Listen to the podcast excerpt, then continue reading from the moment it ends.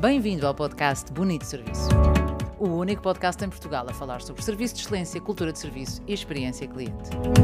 O meu nome é Carla Carvalho Dias, sou speaker, consultora e formadora nesta área apaixonante do serviço. Esta é uma história que tive acesso esta semana uh, numa sessão de trabalho no Savoy Palace na, na Madeira, um sítio magnífico, e não é por serem meus clientes, é mesmo magnífico. E estávamos em pleno grupo de trabalho quando o CCO, ou Chief Commercial Officer, ou se quisermos, uh, diretor comercial, disse que fazia questão de partilhar com o grupo uma história que se teria passado no hotel. É importante frisar que esta história é, é, é partilhada num momento em que estamos a ver pontos de melhoria, ou seja, nós estamos à procura de falhas eh, e ele, eh, e ainda bem, resolve partilhar uma história francamente positiva.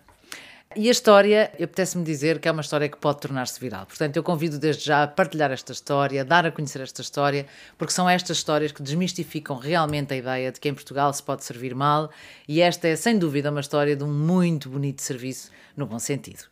A história passa-se com uma família que está hospedada no hotel, tem uma menina uh, na família que está na fase de perder os dentes.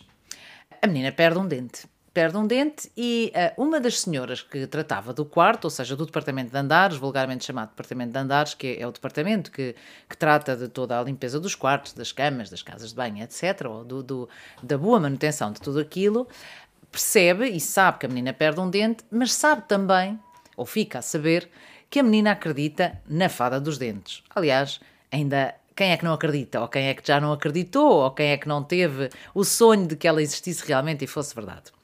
Ao perceber-se disto, esta colaboradora, uh, e é importante frisar que é uma colaboradora, a protagonista chama-se Débora Ferreira. Eu deixo já uns primeiros parabéns à Débora Ferreira, vou, vou reforçá-los no final, porque realmente são, são histórias valiosas e histórias que, que merecem ser partilhadas, e por isso ela está aqui e já está descrita também.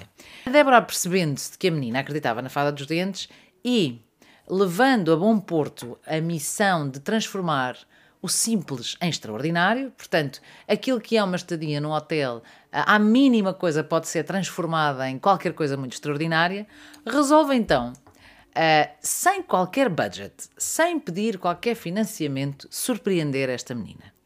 E portanto, se não ia pedir budget, não, não lhe ia deixar uma nota debaixo do, do debaixo da almofada ou uma moeda, não é? Porque dizem que a fada dos dentes traz algum dinheiro.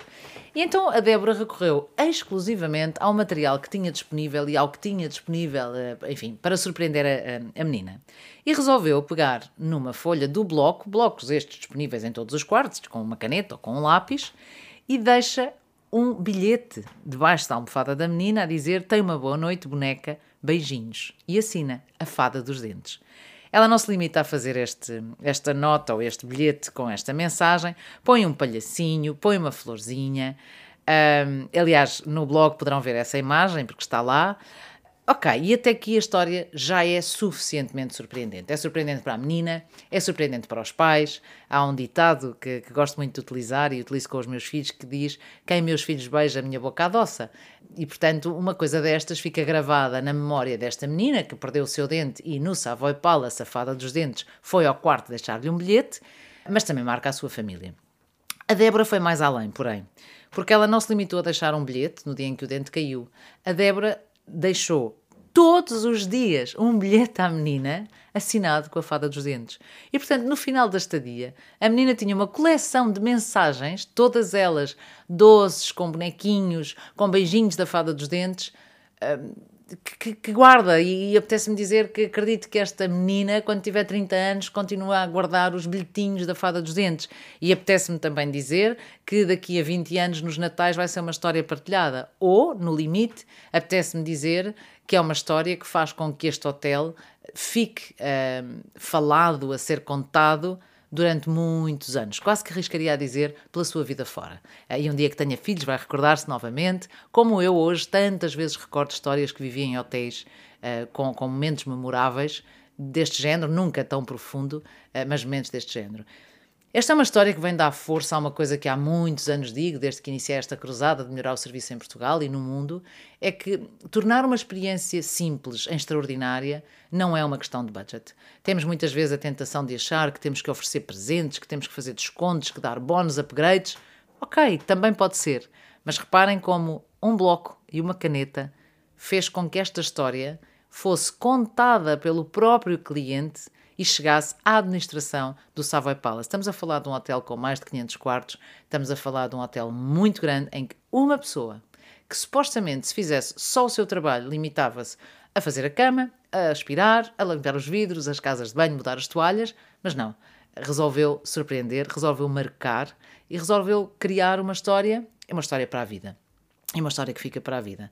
Portanto, eu deixo não só esta partilha, que acho deliciosa, eu gostava que me tivessem caído dentes e que esta, a Débora me tivesse deixado bilhetinhos, uh, gostaria imenso que isso me tivesse acontecido, ou no mínimo que acontecesse aos meus filhos, eventualmente, não foi o caso, uh, mas quero deixar uns, uns sinceros parabéns à Débora, mesmo. Débora, continuar é, é disto que vive o serviço, é de pessoas como a Débora que não estão à espera que lhe digam o que é que é preciso fazer, que tomam iniciativa e que sabem que é preciso muito pouco para fazer muito e coisas grandiosas, como é o caso desta, desta história.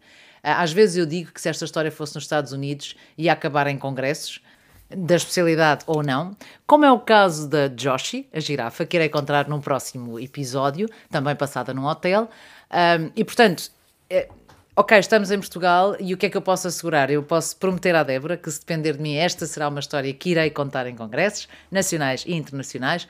Para já, partilho-a neste podcast, Bonito Serviço, já escrevi num artigo.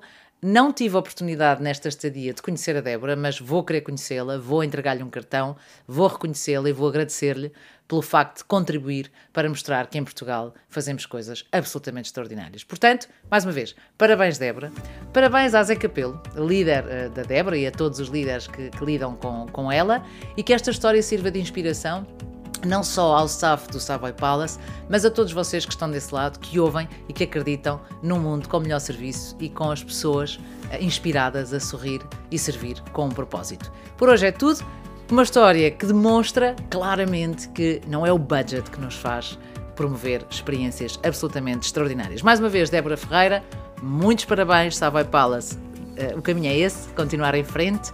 Para a semana, mais uma história, que será da Joshi, a girafa, também uma história passada num hotel, não em Portugal, mas que vale a pena partilhar. Para mais histórias, dicas, vídeos, visite o meu blog carlacarvalhodias.com e já sabe, bonito serviço, sempre com histórias para inspirar por um mundo com melhor serviço. Até para a semana.